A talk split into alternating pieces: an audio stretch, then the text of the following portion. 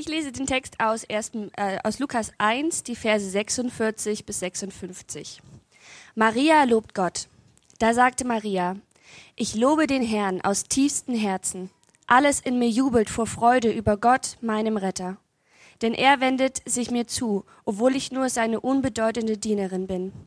Sieh doch, von jetzt an werden alle Generationen glückselig, mich glückselig, glückselig preisen. Denn Gott, der mächtig ist, handelt wunderbar an mir. Sein Name ist heilig. Er ist barmherzig zu denen, die ihn ehren und ihm vertrauen, von Generation zu Generation. Er hebt seinen starken Arm und fegt die Überheblichen hinweg. Er stürzt die Machthaber vom Thron und hebt die Unbedeutenden empor. Er füllt den Hungernden die Hände mit guten Gaben und schickt die Reichen mit leeren Händen fort. Er erinnert sich an seine Barmherzigkeit und kommt seinem Diener Israel zu Hilfe. So hat er es unseren Vätern versprochen, Abraham und seinen Nachkommen für alle Zeiten. Maria blieb etwa drei Monate bei Elisabeth. Dann kehrte sie nach Hause zurück. Vielen Dank, Theresa.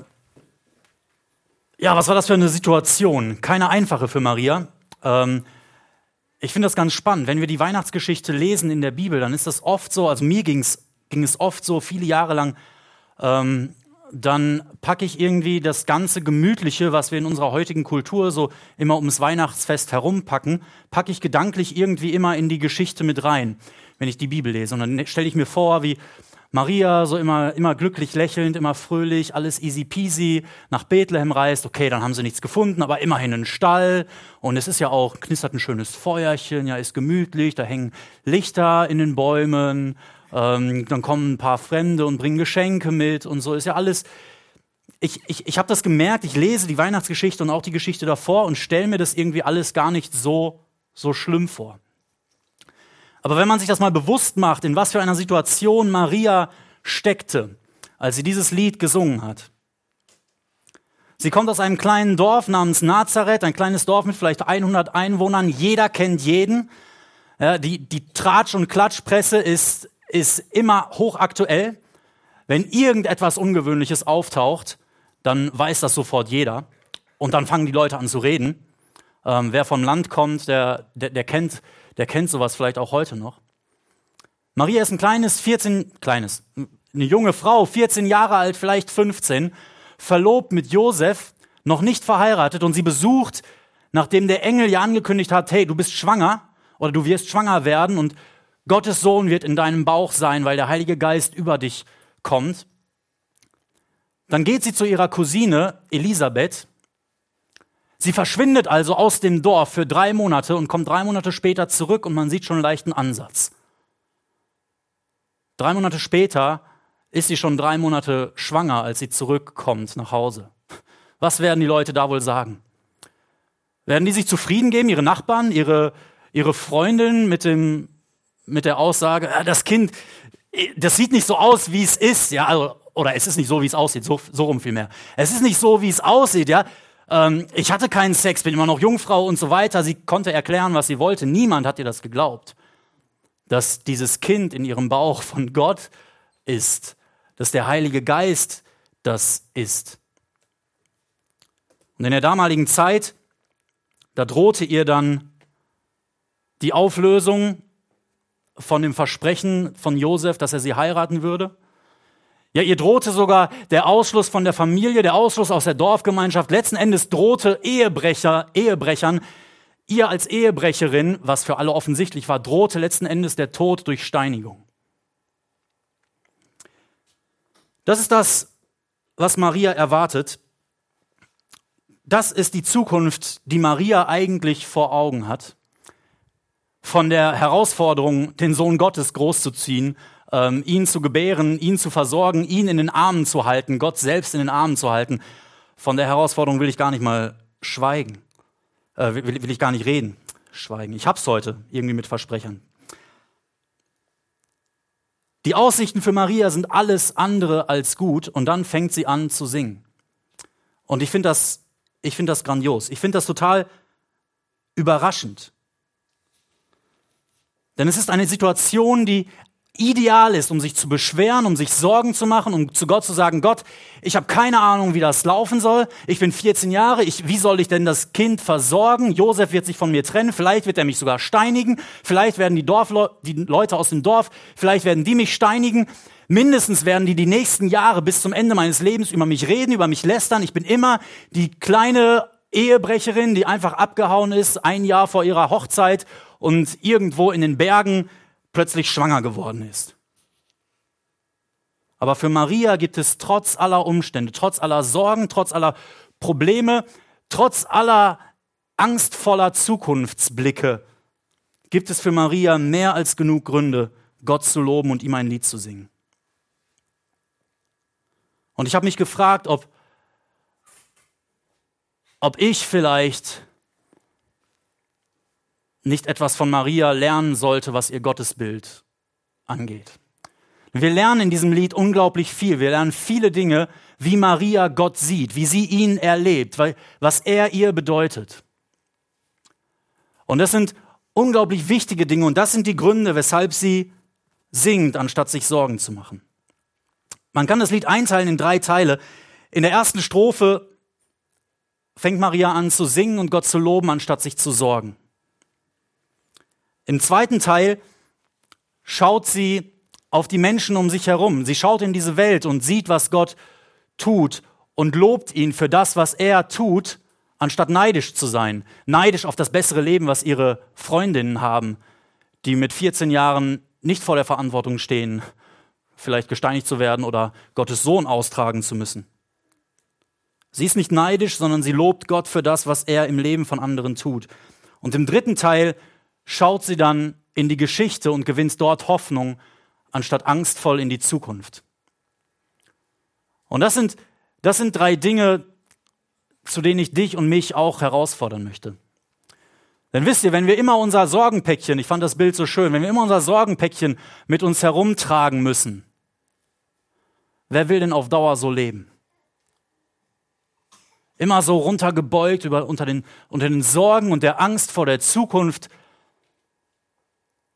das macht einen doch irgendwann fertig. Und wenn wir glauben, Gott ist nur ein Gott, der sich unsere Sorgen anhört und wir dann unsere Sorgen wieder mitnehmen müssen und mit unseren Sorgen unterwegs sein müssen im Leben, dann haben wir Sorgen auf unserem Rücken und wenn wir Sorgen auf unserem Rücken haben, ja, mit einem gebeugten Rücken kann man schlecht singen, das wissen die, die, die gerne singen von euch. Aber wenn, wenn wir unser Gottesbild, wenn unser Gottesbild unsere Sicht von Gott verändert wird. So wie Marias Sicht von Gott war, wie sie ihn erlebt hat, wie sie ihn kennengelernt hat. Dann können wir befreit aufatmen von den Sorgen, die auf unseren Schultern lasten. Dann können wir anfangen zu singen, anstatt uns zu sorgen. Dann können wir ihn loben, anstatt neidisch zu sein. Und dann können wir hoffnungsvoll, statt angstvoll in die Zukunft zu schauen, weil wir in die Geschichte geschaut haben. Deshalb lasst uns mal direkt einsteigen ähm, und, ich, und ich lade euch ein, ähm, schaut entweder die Verse hier an der, an der Wand nach ähm, oder geht den Text mit in eurem, in eurem Programmheft. Ähm, da ist der Text mit abgedruckt. Geht ihn da mit und schaut euch an, was Maria sagt und was für ein Bild sie von Gott hat und weshalb sie ihn lobt, was die Gründe sind, weshalb sie anfängt zu singen da sagte Maria, jetzt sagt ihr vielleicht, okay, Tobi, da sagte Maria, die singt ja nicht. Ähm, Maria sagt hier ein Lied im Prinzip. Ja, also das, was Maria da sagt, ist ein Lied. Von daher können wir davon ausgehen, dass sie angefangen hat zu singen. Sie fängt an in Vers 46, meine Seele staunt über die Größe des Herrn. Maria sagt, dass Gott ihr Herr ist. Dass Gott der Herr ist. Das bedeutet, dass Gott regiert, dass er über allem steht, dass er alles unter seiner Kontrolle hat, dass er der Mächtige ist. Es gibt nichts und niemanden, der so viel Macht hat wie er. Es gibt nichts und niemanden, der so regiert wie er.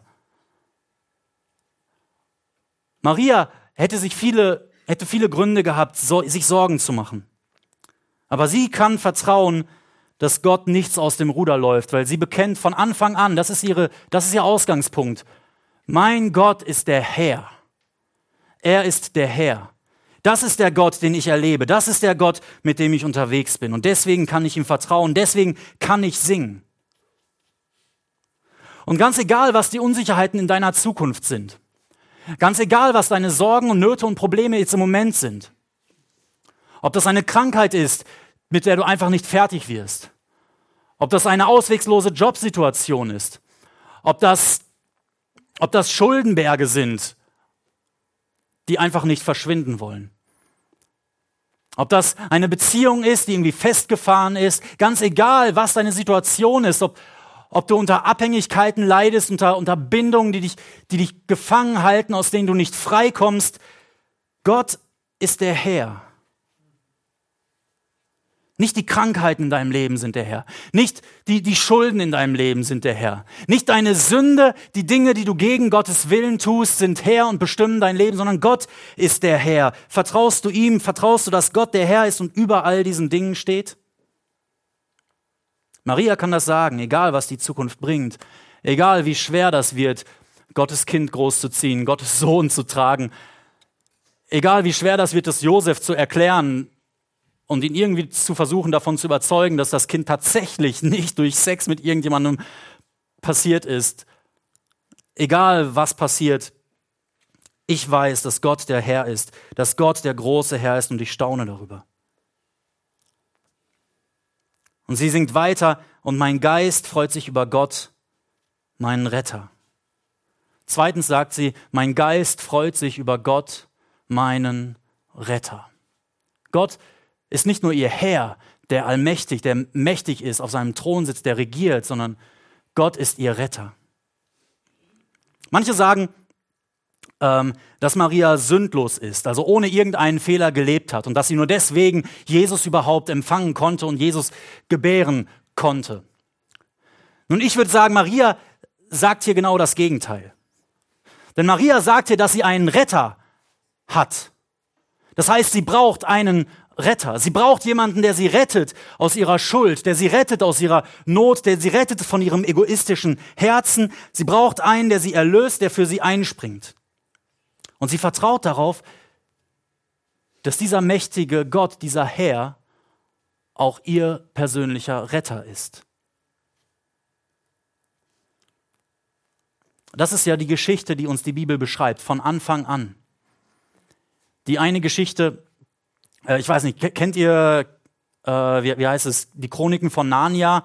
König, der König von Narnia, den, ich glaube, das ist der zweite Teil oder so. Und Aslan, der Löwe, der, der König, der taucht, der taucht für Minuten lang nicht auf. Ich habe den Film geguckt und ich habe gelitten.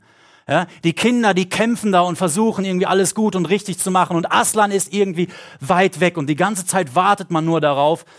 Und in der einen Szene, wo Lucy dann von, von einem feindlichen Ritter verfolgt wird auf dem Pferd, durch den Wald rennt, durch den Wald reitet, da sieht sie auf einmal so einen Schatten von einem Löwen. Und als ich das im Kino gesehen habe, da wusste ich so, oh wow, cool, ja, Aslan ist da, der Retter ist da, der Erlöser ist da, der, der, der sie befreien wird, ist da, er ist unterwegs, er kommt.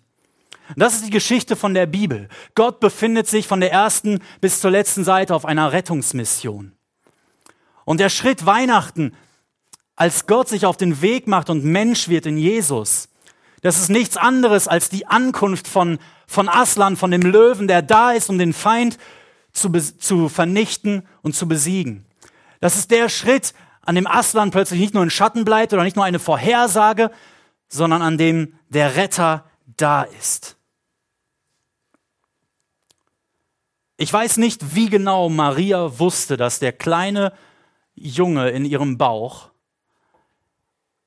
dieser Retter ist. Vielleicht hat sie es geahnt. Von dem, was man, wie, wie, sie, wie sie so redet, liegt es eigentlich nahe, dass sie, dass sie wenigstens eine Ahnung hatte, weil sie die ganzen Prophetien kannte. Und sie wusste, der Messias würde kommen, der Retter, der von Gott versprochene Retter würde kommen. Er wird ein komplett sündloses Leben leben er würde stellvertretend für ihre Sünden und für die Sünden der Welt, für deine und meine Sünden, für das, was du und ich verbrochen haben gegen andere Menschen und gegen Gott, würde er stellvertretend sterben. Und dann wird er aufstehen, auferstehen vom Tod und den Tod besiegen. Und so wird er der Frau, die ihn ins irdische Leben geführt hat, ewiges Leben schenken. Jesus ist gekommen, um nicht nur der Retter von Maria zu sein, sondern auch dein Retter. Kannst du das sagen? Hast du einen Retter? Ist Gott, ist Jesus dein, dein Retter? Rettet er dich von aller Schuld, von allen Fehlern, die du je begangen hast, von allen Zwängen, von allem Egoismus, von, von aller Selbstsucht? Ist Gott dein Retter, dann hast du allen Grund zu singen. Dann musst du nicht mit der Sorge deiner Schuld, mit der, mit der selbstzerstörerischen Kraft. Oh, ich habe das gemacht und gestern war ich so schlimm und jetzt vorgestern habe ich nicht so genug gebetet und dies und das. Du musst dich nicht mit der Schuld und mit der Sorge und mit der Schuld Sünde belasten, sondern du kannst aufrecht stehen, weil du einen Retter hast und du kannst singen. Du hast allen Grund, um zu singen. Und ich merke, ich muss Gas geben, wenn wir durch das Lied durchkommen wollen. Der nächste Punkt ist, Gott ist allwissend. Maria sagt weiter, seiner geringsten Sklavin hat er Beachtung geschenkt. Gott achtet sogar auf dieses 14-jährige Mädchen aus einem Dorf aus der Uckermark. Ja, das war so ungefähr die Gegend, wo Nazareth lag. Ja, so aus dem Norden von Israel, wo nichts mehr war, wo keiner hinziehen wollte, wo alle eher weggezogen sind in die großen Städte. Nazareth, so ein kleines Kaff. Niemand hat das vorher gehört. Und diesem kleinen Mädchen, gerade frisch verlobt, diesem Mädchen schenkt Gott Beachtung. Diesem Mädchen schenkt Gott Beachtung und er weiß alles über sie. Das ist das, was Maria hier aussagt. Ja? Gott achtet auf mich, Gott achtet auf mein Leben. Gott weiß genau, was meine Probleme, was meine Sorgen sind, wie meine Zukunft aussieht. Gott weiß ganz genau, er achtet auf mich. Und auch wenn kein Mensch sonst in dieser Welt mich beachtet, Gott tut es. Ja, die Bibel sagt an einer Stelle, dass Gott sogar ganz genau weiß, wie viele Haare du auf deinem Kopf hast. Bei den einen ist das ein bisschen leichter als bei mir, ähm, aber Gott weiß selbst das, wie viele Haare ich auf meinem Kopf habe. Und dann sagt sie weiter, und das ist der nächste Punkt, dass Gott ihr Würde gibt, ihre Würde wiederherstellen wird. Sie sagt, noch künftige Generationen werden mein Glück preisen. Noch künftige Generationen werden mein Glück preisen. Das heißt nicht, dass Maria davon ausgeht, dass irgendwie sie zu einer Art Gottheit gemacht werden würde, dass Menschen sie anbeten würden. Nein, was sie sagt ist, okay, die nächsten 30, 40 Jahre werden Menschen mich vielleicht als Ehebrecherin und als schlimme, schlimme Frau betrachten. Aber ich vertraue Gott, dass er dafür sorgen wird, dass in der Zukunft meine Würde wiederhergestellt wird, sodass Menschen mein Glück preisen können, dass Menschen noch in 2000 Jahren von mir erzählen können, als die, als die Frau, die Gottes Sohn zur Welt bringen durfte.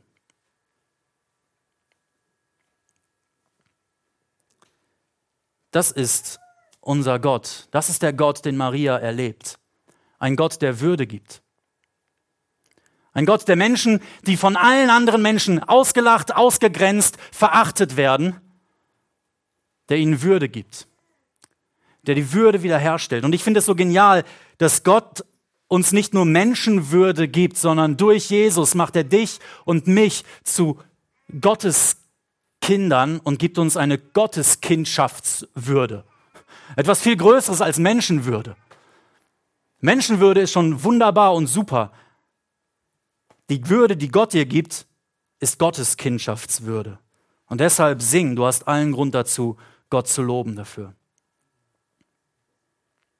Heilig ist der Mächtige in Vers 49, sagt Maria. Heilig ist der Mächtige, der Großes an mir getan hat. Gott ist heilig, das heißt, er tut nur Gutes und er tut alles in hundertprozentiger Übereinstimmung mit dem, der er ist. Das heißt, ihm kannst du immer zu 100 Prozent vertrauen. Das heißt auch, dass Gott dich nicht bestraft für deine Sünden.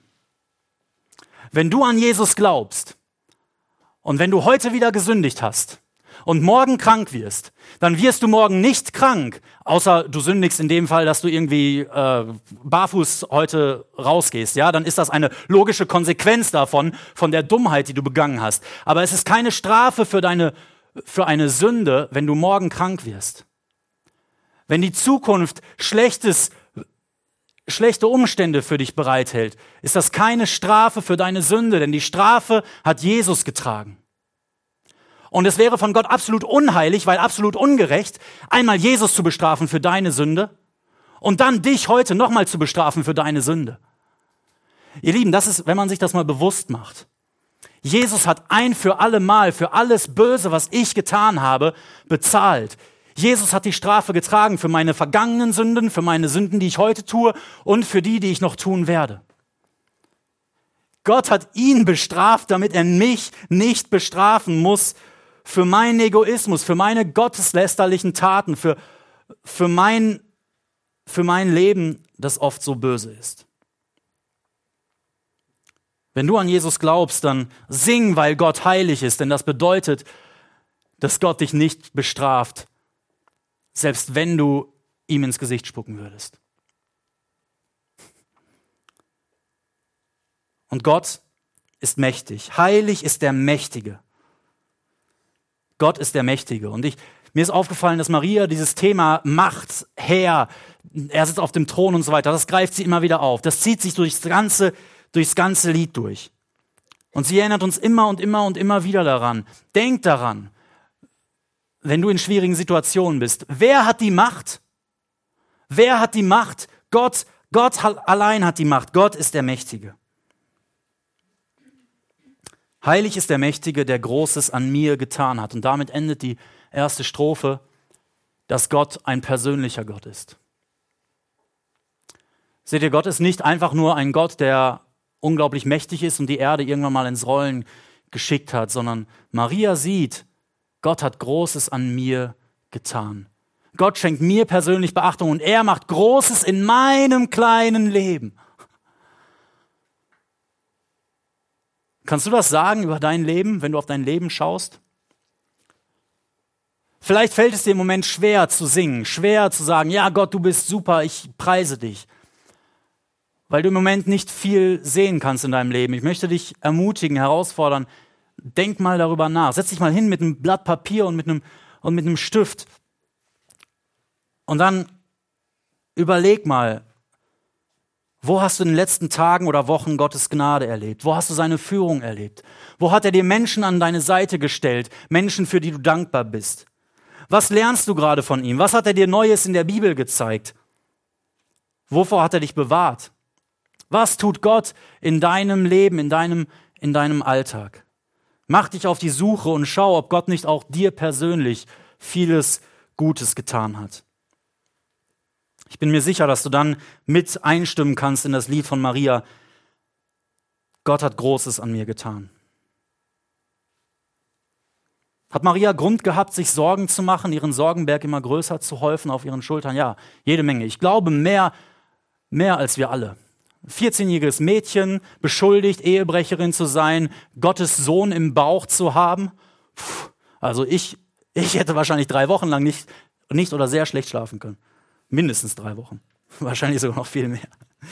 Ähm, keine Ahnung, es ist, schon, es ist schon so eine Herausforderung, ein Baby überhaupt zu haben und zu halten und zu versorgen. Wenn ich mir vorstelle, ich müsste Gottes Sohn in den Händen halten, den zukünftigen Retter der Welt, und so ein Herodes möchte ihn töten oder so. Huh, okay. Aber Maria sorgt nicht, sondern sie singt. Maria richtet ihre Augen auf Gott und singt von ihm und lobt ihn, anstatt ihre Augen auf ihre Probleme zu richten und zu klagen und zu sorgen und so weiter. Und darin kann sie ein Vorbild sein für dich und mich. Singe, statt dir Sorgen zu machen, weil Gott der Herr ist, weil er dein Retter ist, weil er dir Beachtung schenkt und dir Würde gibt, weil er heilig und weil er mächtig ist und weil er Großes in deinem Leben tut.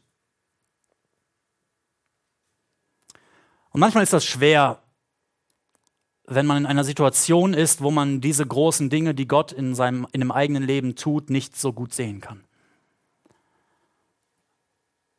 Und dann hört man vielleicht von anderen, liest irgendwelche Berichte, boah, ich habe gebetet und dann hat Gott mir doch genug Geld geschenkt. Plötzlich lag dann ein Briefumschlag und so weiter.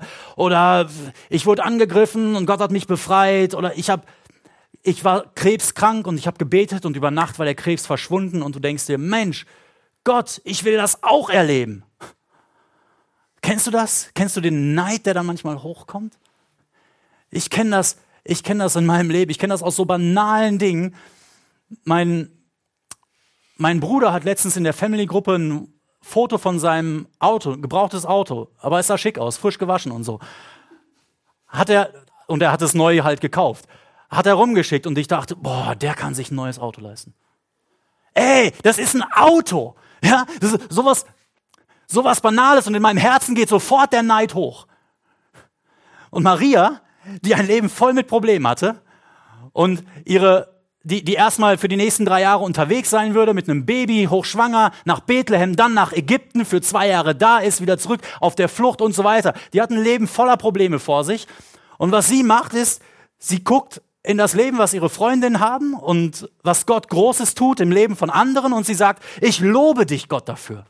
Anstatt neidisch zu sein, lobt sie Gott, weil er nicht nur ihr gnädig ist, sondern weil er auch anderen Gutes tut.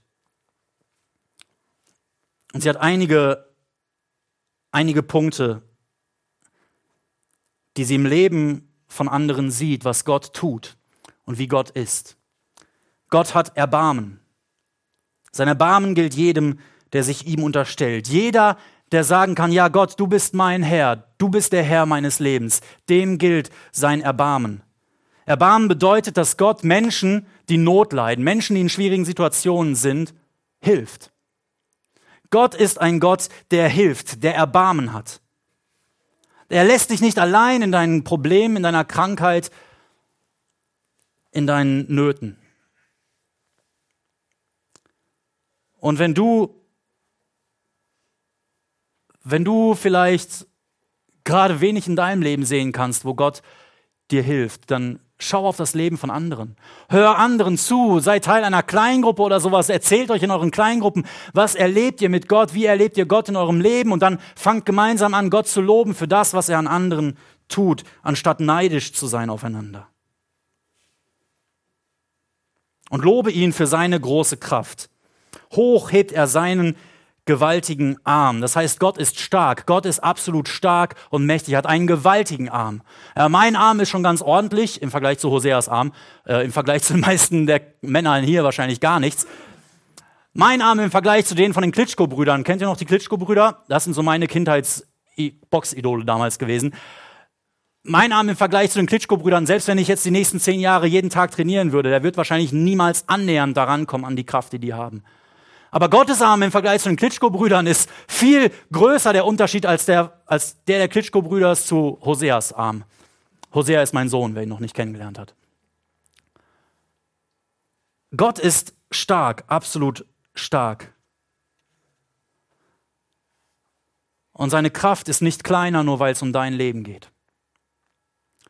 Seine Kraft, dass er Menschen heilt vom Krebs, die ist nicht kleiner, nur weil es um dein Leben und um deinen Krebs geht. Lobe ihn dafür, dass du so einen Gott hast, so einen starken und mächtigen Gott, der, der so stark ist, dass er alles, alles kann.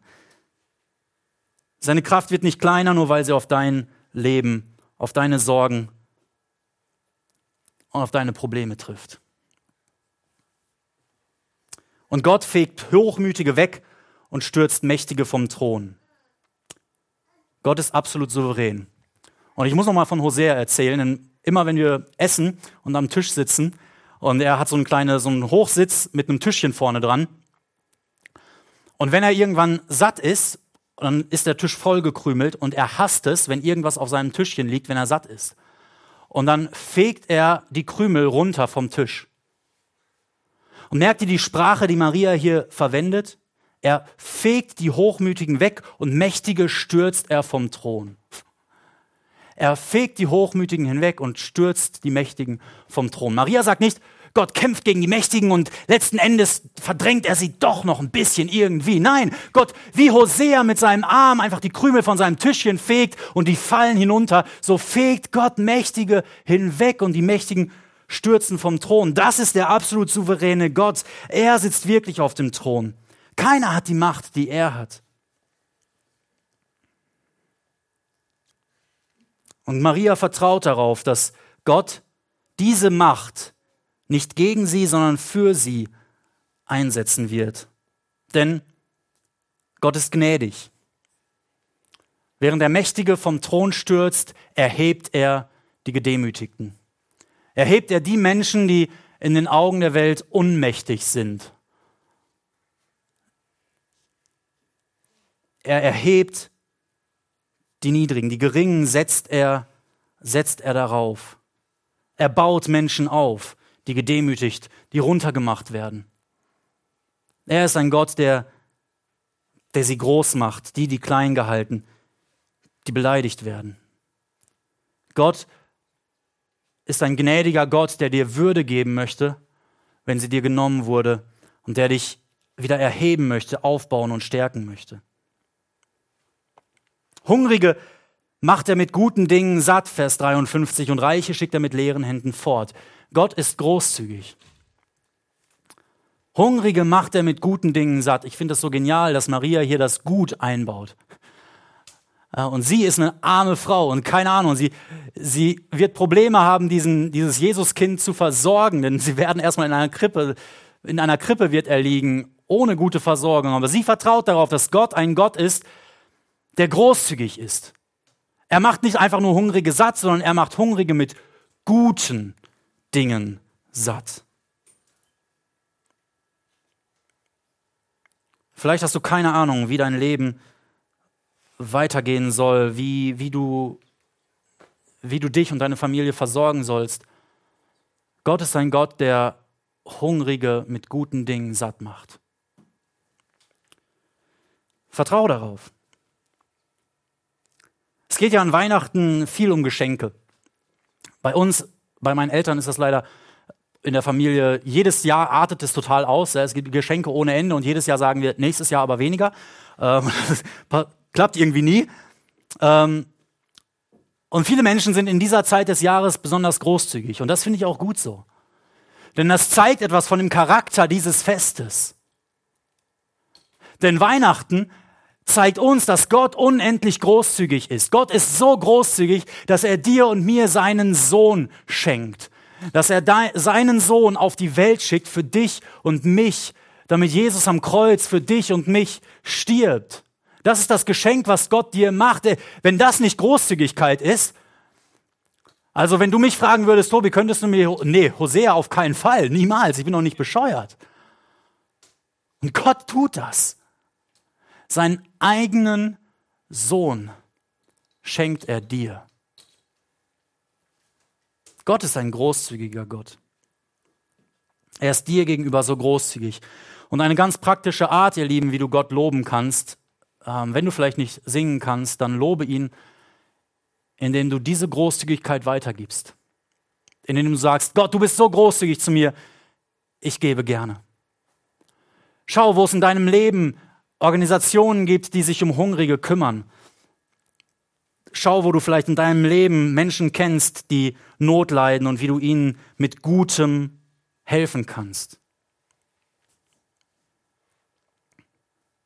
Vertraue Gott, dass er in deinem Leben handeln kann und lobe ihn, weil er Erbarmen hat, weil er stark und souverän ist, weil er gnädig und weil er großzügig ist. Und wir gehen jetzt noch ganz schnell in die letzte Strophe, ab Vers 54. Denn Maria schaut in die Geschichte zurück und dadurch muss sie nicht angstvoll in die Zukunft schauen, sondern voller Hoffnung. Denn sie sieht, dass Gott ein dienender Gott ist. Israel, sein Kind, nimmt er selbst an die Hand und schenkt ihm seine Barmherzigkeit. Er nennt Israel, er nennt sein Volk, seine Kinder, nimmt er an die Hand. Weißt du, manchmal haben wir das Gefühl, wir müssen irgendwas für Gott tun. Irgendwas müssen wir ihm doch bieten können, sodass es ihm ein bisschen besser geht. oder dass sein Plan ein bisschen besser und schneller funktionieren kann. Ja, irgendwas, irgendwas muss ich doch Gott geben können. Nee, es ist genau umgekehrt. Genauso wenig wie Hosea mich an die Hand nehmen kann und mich tragen kann, aber ich Hosea trage und ich ihn an die Hand nehme und ich ihn mitnehme, weil ich mit ihm etwas erleben möchte, weil ich ihm die Welt zeigen möchte. So nimmt Gott seine Kinder an die Hand. Gott möchte dich an die Hand nehmen, dir dienen und dir helfen, wie ein Vater sein Kind an die Hand nimmt. Und Gott ist vertrauensvoll. Er hatte es für immer versprochen dem Abraham und seiner Nachkommenschaft. Maria guckt in die Geschichte und erinnert sich an diesen Mann Abraham, dem Gott versprochen hat, aus deiner Nachkommenschaft wird ein Volk entstehen und aus diesem Volk wird der Retter der Welt kommen. Und jetzt ist dieser Retter der Welt in ihrem Bauch, 2000 Jahre später. Und deswegen vertraut sie Gott und lobt ihn und blickt hoffnungsvoll in die Zukunft, weil sie sagt, okay, Gott scheint an diesem Plan schon seit mehr als 2000 Jahren zu arbeiten. Und bisher, die letzten 2000 Jahre, scheint der Plan bisher genau aufgegangen zu sein. So dass ich jetzt hier schwanger stehe als 14-jähriges Mädel. Weißt du, Gottes Plan wird aufgehen. Und das, was er versprochen hat, das wird er, wird er erfüllen. Wir lesen manchmal in der Bibel vielleicht Versprechen Gottes und denken dann, ja, damals vielleicht. Damals hat er vielleicht so gewirkt. Aber denke nie damals und heute irgendwie, als, als wäre Gott anders damals. Denn Maria fügt dieses kleine Ding ein, diesen kleinen, dieses kleine Wort für immer. Dem Abraham und seiner ganzen Nachkommenschaft, das heißt für alle Zeit. Für alle Zeit. Gott ist ewig. Er ist ewig derselbe für alle Zeit. Das hatte er für immer versprochen. Und seinen Plan zieht er durch. Seine Versprechen, was er dir verspricht, das hält er gewiss. Deswegen schau nicht angstvoll in die Zukunft, sondern schau in die Gegenwart. Schau in die Bibel. Schau auf das, was Gott in, in tausenden von Jahren Menschheitsgeschichte getan hat. Und dann lob ihn, anstatt angstvoll in die Zukunft zu blicken. Denn dein Gott hilft seinen Kindern, ist vertrauenswürdig in alle Ewigkeit. Und wenn du in einer chaotischen Zeit steckst, voller Not, voller Sorgen, dann lade ich dich ein, mit diesen Sorgen zu diesem Gott zu kommen. Und deine Sorgen bei ihm zu lassen und anzufangen zu singen. Vielleicht sagst du, Tobi, es fühlt sich bei mir echt nicht nach Singen an. Ich kenne das total, ich kenne das total gut. Im März dieses Jahres, als ich mit Hosea alleine saß, weil Emma krank war, wie oft habe ich mich nicht nach Singen gefühlt. Ähm, aber ich habe gesungen. Ich habe gesungen Lieder über Gottes Größe, Lieder über seine Macht. Oft mit Tränen in den Augen, weil ich, weil es so kacke war, die Situation. Manchmal habe ich die Worte gar nicht über die Lippen gebracht, aber in meinem Herzen habe ich sie so ein bisschen die Lieder gehört und gesungen. Und dadurch hat Gott mir so viel Mut gemacht. Denn ich habe mich daran erinnert, an die Wahrheiten, die, an die Maria sich hier erinnert, in ihrer schwierigen Situation. Und wenn ich mich daran erinnere, indem ich Lieder singe, dann befreit Gott mich von, von den Sorgen und dann kann ich hinterher tatsächlich wieder singen, wenn ich mich an die Wahrheiten erinnere, dass Gott der Herr ist, dass Gott mein Retter ist, dass er allwissend ist, Würde gibt, heilig, mächtig und persönlich an mir interessiert ist. Gott hat Erbarmen, ist stark und souverän, gnädig und großzügig, er dient dir und mir und ist absolut vertrauenswürdig und das in alle, alle Ewigkeit. Deshalb singe, anstatt dir Sorgen zu machen. Lobe ihn, anstatt neidisch nur auf das Leben von anderen zu gucken. Und schau vertrauensvoll immer wieder in die Geschichte, anstatt angstvoll in die Zukunft, weil du so einen Gott hast. Lasst uns deswegen jetzt gleich gemeinsam aufstehen und Lieder singen. äh, und Gott loben. Ihr Musiker könnt gerne schon nach vorne kommen. Und ich bete noch.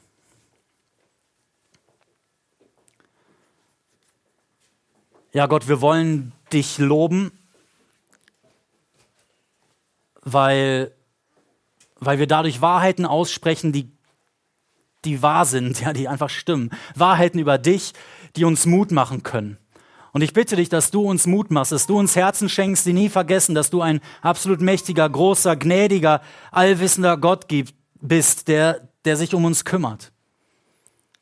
Und ich bitte dich, Herr, dass wir vertrauensvoll und hoffnungsvoll in die Zukunft, in das Jahr 2020 gehen können, ganz egal, wie unsere Umstände sind. Dass wir immer wieder dich sehen statt unsere Sorgen, dich sehen statt unsere Probleme, dich sehen statt unsere Schuld und deine unendliche Macht Größe und Liebe. Amen.